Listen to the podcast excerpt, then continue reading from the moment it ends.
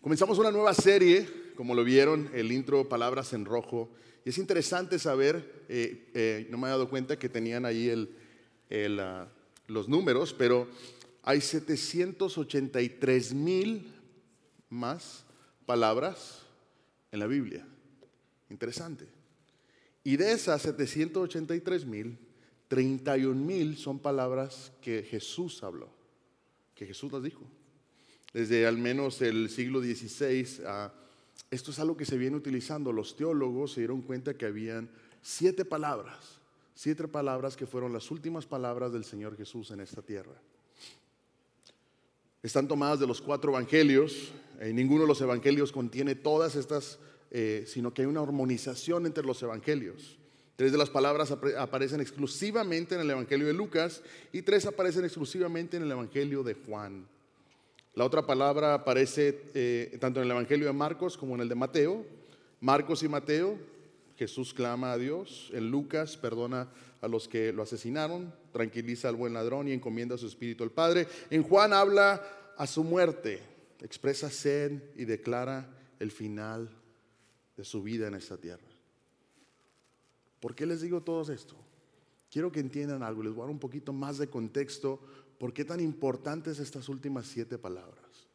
Si yo te dijera, ¿cuáles serían las últimas palabras o frases que le dejarías a un ser querido? ¿Cuáles serían? Sería algo que transforme sus vidas, algo que los marque y decir, esto necesito que lo sepas. Paga el bill del agua porque no lo van a cortar. No, ¿verdad? No vas a decir eso. Sí, eh, Cositas como. ¿Qué es lo que vas a decir? ¿Cuáles van a ser tus últimas palabras? Y fíjate lo que es interesante. Jesús estuvo en la cruz, se cree que alrededor entre tres y seis horas crucificado. Pero parte de eso, hace rato tuve que hablarle a mi hermano, y, eh, una de las cosas, mi hermano es médico, y yo he leído mucho sobre esto, y le explicaba, le, le preguntaba yo, ¿por qué cuando la gente estaba enferma de COVID los ponían boca abajo?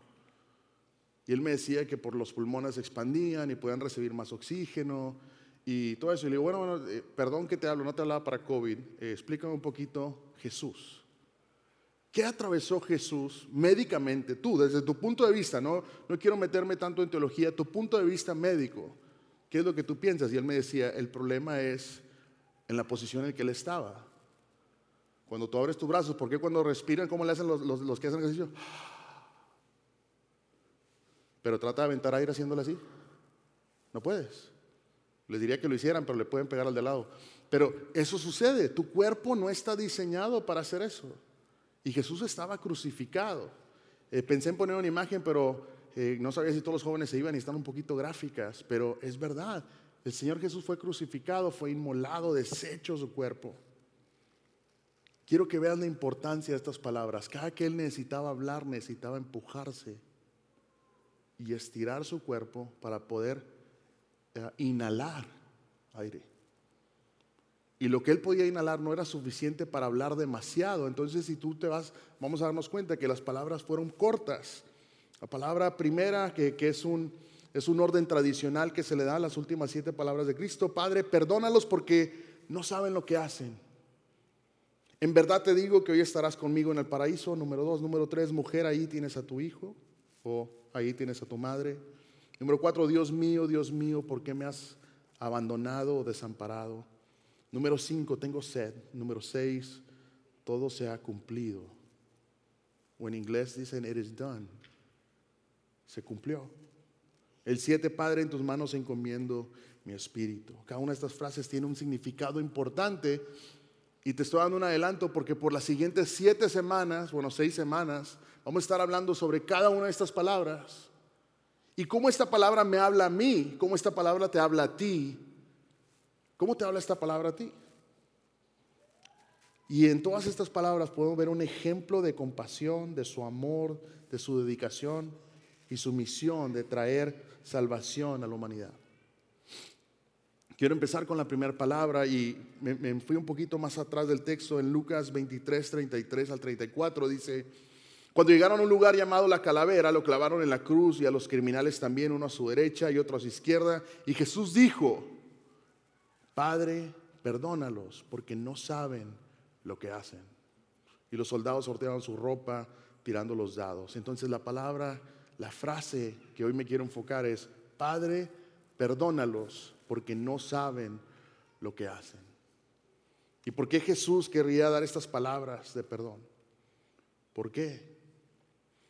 Leí una, un, médico de la ciudad de Monterrey, de la Escuela de Medicina, que su, su estudio ha sido la muerte de Jesús médicamente. Y una de las cosas que dice es extraordinariamente difícil respirar en la posición que pusieron a Cristo. La persona tiene que apoyarse en los pies, tratar de subir su cuerpo apoyándose en las muñecas y tiene que hacer todo lo posible para obtener suficiente aire, tal vez no oxígeno, aire para hacer sus cuerdas vocales vibrar. Y el Señor hizo eso para dejarnos algo. Y Él les dijo, perdónalos porque no saben lo que hacen. Y Él lo hizo por amor. Y más allá, hay una frase en inglés que me gusta mucho que dice, walk the talk. Lo que hablas, vívelo.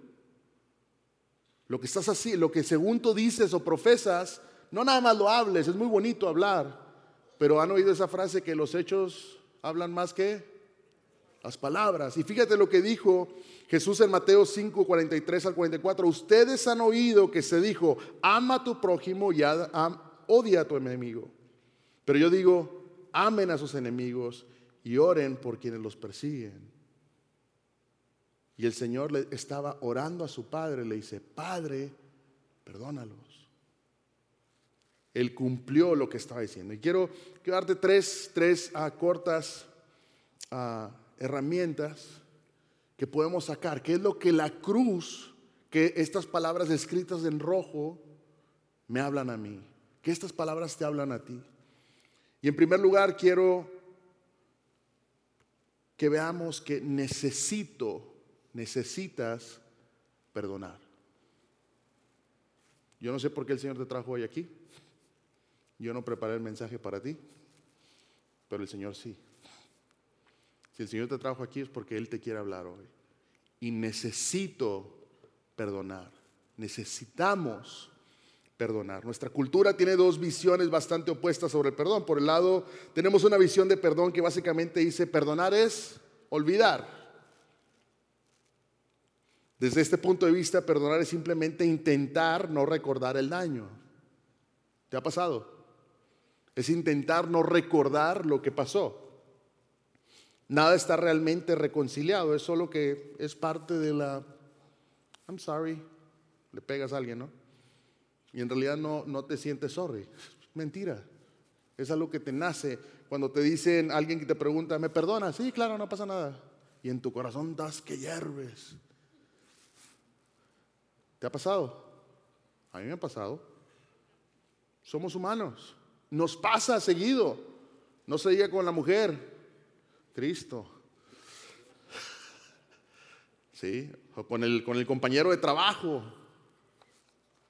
Va y te roba el lonche. I'm sorry. No tenía nombre. Hay tantas personas que creo que pueden conocer la gracia de Jesús y decir, está bien, sí creo que Dios puede perdonar alguna más, otra vez y otra vez. Pero parece que no puedo dejarlo ir.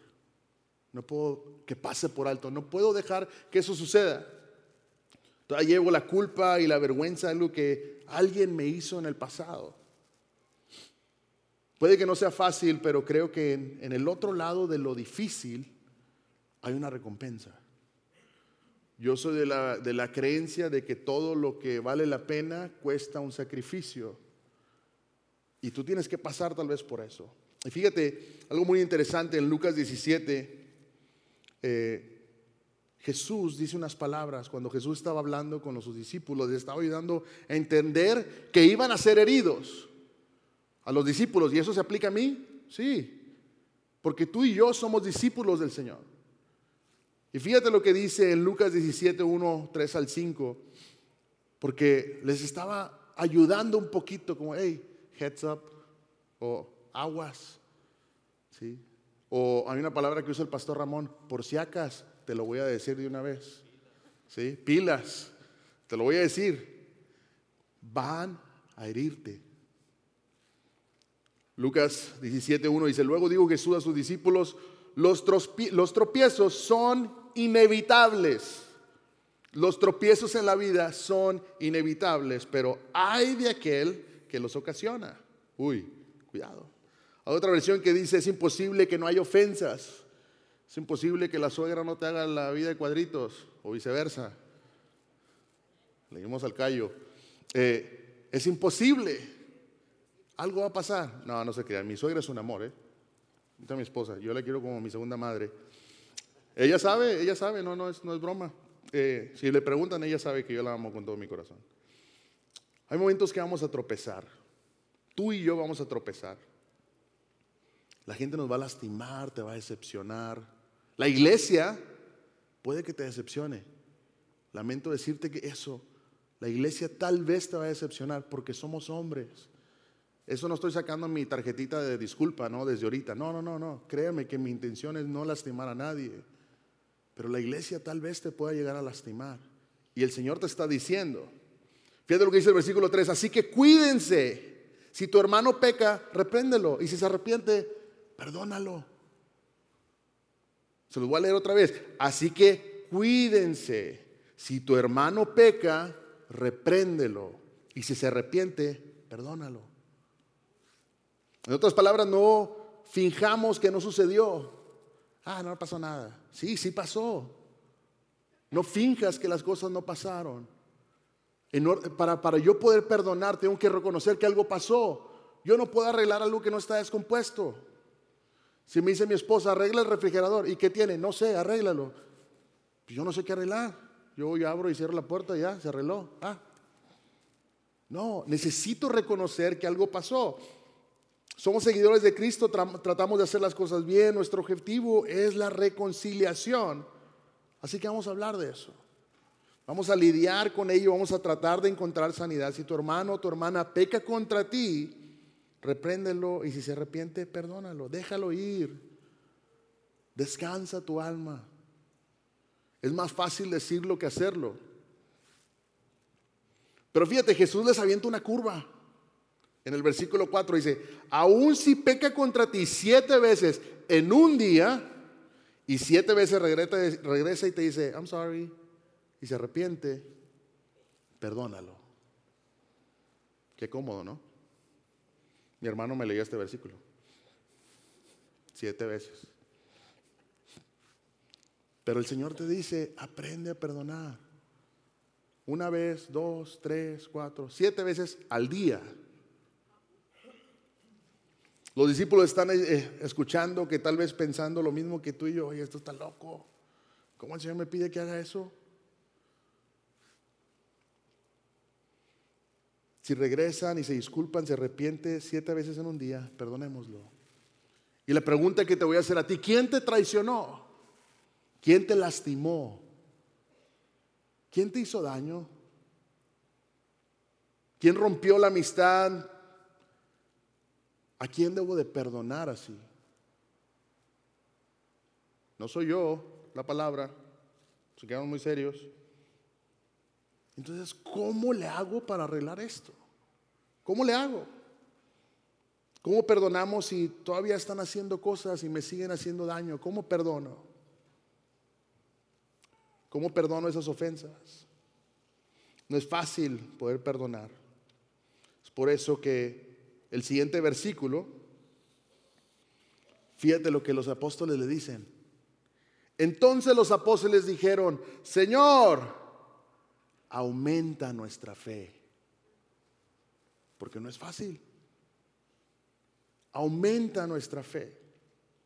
En el versículo 5 dice, Señor, los apóstoles le están gritando, aumenta nuestra fe. Yo he tenido que pasar por situaciones así. A mí gente me ha traicionado, gente me ha quedado mal, gente me ha utilizado. ¿Te has sido utilizado tú antes? Que te buscan cuando te necesitan. No se preocupen, síganme buscando. No se preocupen. ¿Sí? Pero sucede que hay amistades con las que tú das todo y después el día que les pides algo, no. Soy los grillitos por ahí. Oyes a la mosca que pasa. ¿Te ha pasado? Yo tuve una situación en, hace muchos años en la iglesia, hubo algo que nosotros obramos con, una buena manera y la persona no lo recibió de una buena manera. Eh, la persona se acabó yendo de la iglesia y para mí fue muy doloroso porque yo era músico, yo tocaba la guitarra y, y era muy difícil para mí cuando ella venía estar tocando yo arriba y yo sabía que ella tenía algo contra mí. Y era muy difícil. Y yo le decía, Señor, pero ¿cómo? ya le dije, I'm sorry. Ya le dije. Y, no me cree. Y yo tuve que orar al Señor. Le dije, Señor, yo necesito que sanes mi corazón. Y que sanes el corazón de la persona. Y tuve que ir a buscar a su casa. Ni le, ni le avisé a mi esposa. Nada más le dije, ahorita vengo. Me dice, ¿a dónde vas? Le dije, no, ahorita vengo. Y me salí, no le avisé a ella, solamente llegué a su casa, le toqué la puerta y le dije, yo necesito que me perdone. A pesar de que yo no le había hecho nada, no le había hecho daño, pero sabía que había algo ahí. Le dije, perdóname. Y antes de ahí, Dios es mi testigo, yo me fui orando todo el camino. Y Señor, guarda mi boca, guarda mi corazón, guarda mi boca, guarda mi corazón. El pedir perdón no es fácil, pero el Señor te está diciendo que lo tienes que hacer. No te está diciendo si quieres, no te está diciendo que no te van a hacer daño, te está diciendo te van a hacer daño. Y Jesús les dijo en la cruz, perdónalos, porque no saben lo que hacen. Dios nos enseña que tenemos que perdonar, pero también necesito reconocer que solo en Jesús encuentro perdón. Solamente en Jesús voy a encontrar perdón. Es mi siguiente punto. El perdón que encontramos en Jesús no significa que nuestros pecados sean olvidados casualmente. Ah, no pasó nada. No significa que sean ignorados y no recordados. El perdón está disponible en Jesús porque Él lidió con mis pecados. Él lidió con tus pecados en la cruz. En Hebreos 9:22 no hay perdón de pecados sin derramamiento de sangre. Jesús tuvo que ser inmolado, tuvo que ser dañado, tuvo que pasar dolor. Pero fíjate en Colosenses 2 dice, Él anuló el acta con los cargos. ¿Alguien de, aquí le han puesto un ticket? No quiero ver manos. Han ido a la cárcel. Te leen los cargos. Y el Señor vino y anuló esa carta. Llegaste al juicio y ya no había nada. Eso es lo que te está diciendo. Él anuló el acta con los cargos que había contra nosotros y eliminó y las eliminó clavándolas en la cruz. Nuestros pecados fueron pagados en la cruz. La deuda que debíamos pero que no podíamos pagar fue pagada por Cristo. Dios es un Dios justo, hay castigo por el pecado, se nos recuerda aquí que Jesús intervino y tomó el castigo para que no tuviéramos que hacerlo nosotros. Vergüenza, miedo, duda, dolor por los pecados, déjalo todo ir. El Señor ya lidió con eso. El Señor ya lidió con eso en la cruz. Que no pase esto por alto. El perdón lo encontramos en Jesús. El perdón llega a nosotros. Al nosotros voltear a ver a Jesús. Cuando yo volteo a ver a la cruz. En Juan 1.9 nos dice que si confesamos, Él es fiel y justo. ¿Para qué? Para perdonarme y limpiarme de toda maldad. Necesitamos perdón y está disponible en la cruz. Tú y yo necesitamos el perdón y el mejor perdón que podemos obtener es el de Jesús.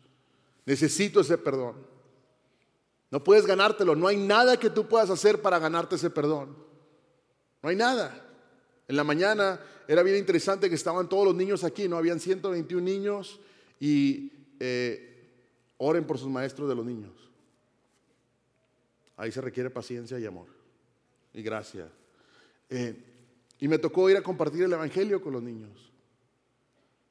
Les compartimos, cada uno de nosotros estábamos en diferentes cuartos y les compartíamos el Evangelio y les decíamos, el, el plan perfecto de Dios era perfección, amor, tranquilidad, pero vino el pecado, destrozó todo.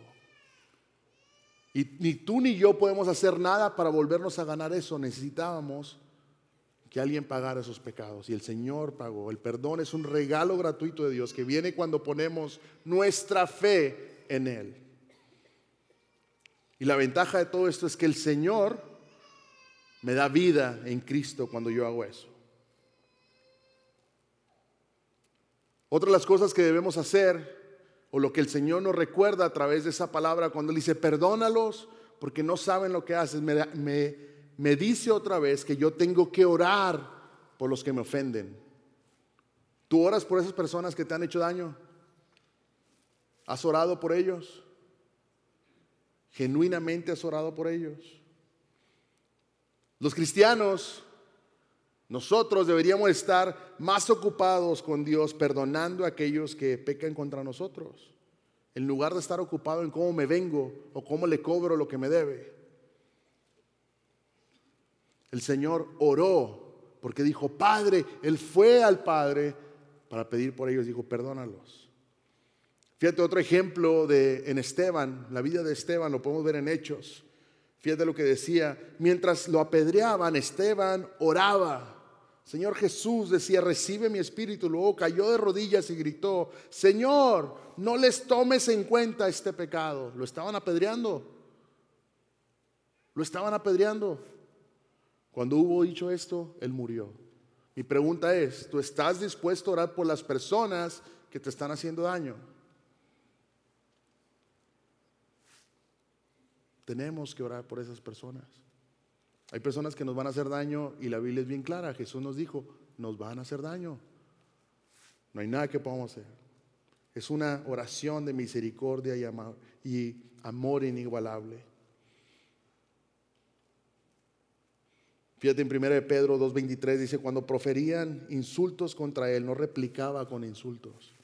¿Cómo respondes tú cuando alguien te insulta? ¿Cómo respondes tú cuando alguien te hace daño? Cuando padecía, no amenazaba, sino que confiaba en aquel que juzga con justicia. Jesús oró cumpliendo la profecía del Antiguo Testamento. Él llevó el pecado de muchos e intercedió por la verdad. Jesús intercedió por los pecadores. Jesús sigue siendo el único mediador entre Dios y los hombres.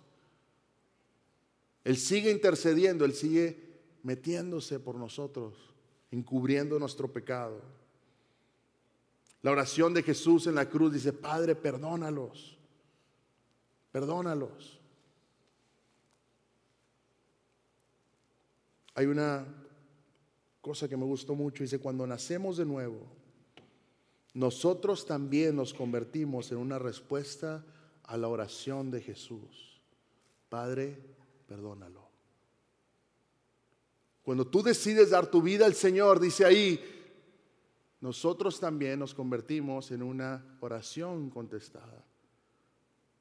Porque cuando Él dijo, perdónalos, Él decía también por ti, perdónalos. Somos perdonados. Hay una situación que yo tengo que pedir que el Señor sane mi corazón para yo poder pedir perdón. Quiero que sane el dolor, que traiga una reconciliación con las personas que me han hecho daño. Leí un artículo de una persona que le decía, es que yo perdoné, pero perdoné muy tarde. La persona ya no está. Y el Señor te está diciendo hoy, perdona, y ven y abraza el perdón que el Señor ya pagó por ti, que ya hizo. Él ya decidió perdonarte. ¿Quieres vivir una vida segura? Saber a dónde vas el día que el Señor te llame. Tengo que ofrecer perdón, tengo que ofrecer gracia de la misma manera que fue ofrecido para mí. 1 Juan 1.8 dice, si afirmamos que no tenemos pecado, lo único que hacemos es engañarnos a nosotros mismos. Y no vivimos en la verdad, pero si confesamos nuestros pecados a Dios, Él es fiel y justo para perdonarnos nuestros pecados y limpiarnos de toda maldad. El Señor quiere limpiar tu vida, quiere sanar tu corazón, quiere sanar esa herida que tal vez está ahí, para que tú vayas y hagas lo mismo con otros. La muerte de Jesús te libera del pecado. Perdonar a los demás te mantiene libre. Interesante. La muerte de Jesús te libera del pecado, pero el perdonar a los demás te mantiene libre. Efesios 4:32 dice, por el contrario, sean amables unos con otros, sean de buen corazón y perdónense unos a otros. Dios los ha perdonado a ustedes por medio de Cristo. El perdón lo tengo que aceptar. El Señor te está diciendo hoy, hijo, hija, te perdono. Un versículo que me gusta mucho dice, nada, no hay nada que yo pueda hacer para que me separe del amor de Dios. No importa que algo, que, cosa tan mala hayas hecho. No importa qué cosa tan mala te hayan hecho. Nada puede separarte del amor del Señor. Nada, absolutamente nada, ¿entiendes? Nada. Y Él te está ofreciendo ese perdón a ti. Y más allá de eso, te está llevando y te está retando a que tú también perdones como tú fuiste perdonado. No hay excusa. El Señor te lo está diciendo. ¿Cuántas veces? Siete veces por día.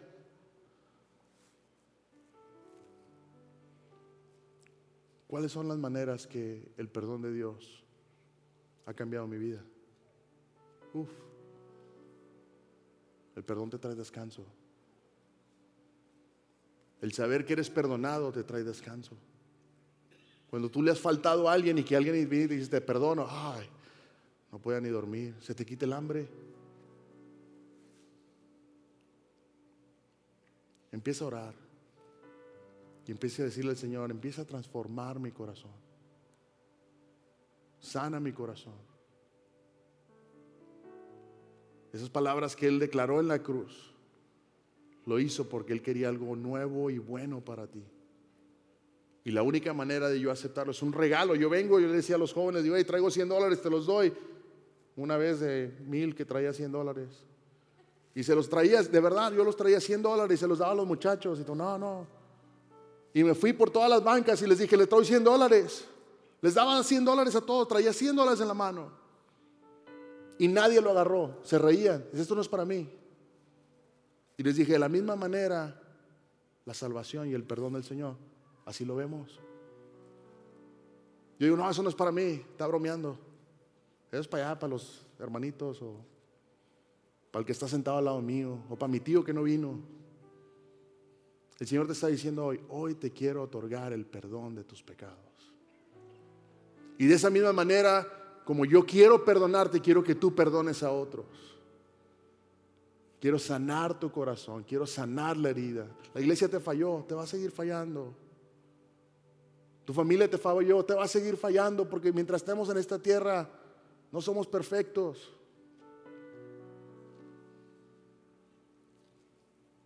Si Dios te está llamando a perdonar a alguien, da ese paso. No es fácil. Pero si Dios trajo a alguien a tu corazón y a tu mente que necesitas perdonar, no te vayas como regresaste hoy. No es un cliché. No lo es. Él quiere sanar tu corazón. Traigo 100 dólares. Traigo la vida eterna. ¿La quieres?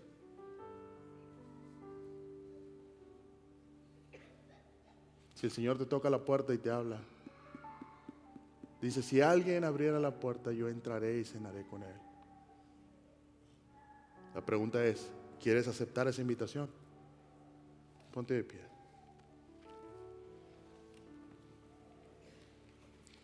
Yo tengo que tomar una decisión. Dice este canto, ven ante tu trono. El Padre te va a recibir. ¿Lo crees? El Padre te quiere recibir. Gracias por participar del servicio a través del Internet. Esperamos que la experiencia de hoy haya alentado y desafiado su mente y corazón. En Champion Forest nos apasiona ayudar a las personas a conocer a Dios, a crecer en su relación con Él y con los demás, mientras todos como cristianos hacemos una diferencia en el mundo. Nos encantaría tener la oportunidad de hablar y orar con usted le invitamos a que ingrese a championforest.org diagonal conectar para que podamos estar en contacto. Y por supuesto, esperamos con ansias el momento de poderles saludar en persona en una de nuestras sedes. Que Dios le bendiga y tenga una semana llena de la presencia del Señor. Nos vemos pronto.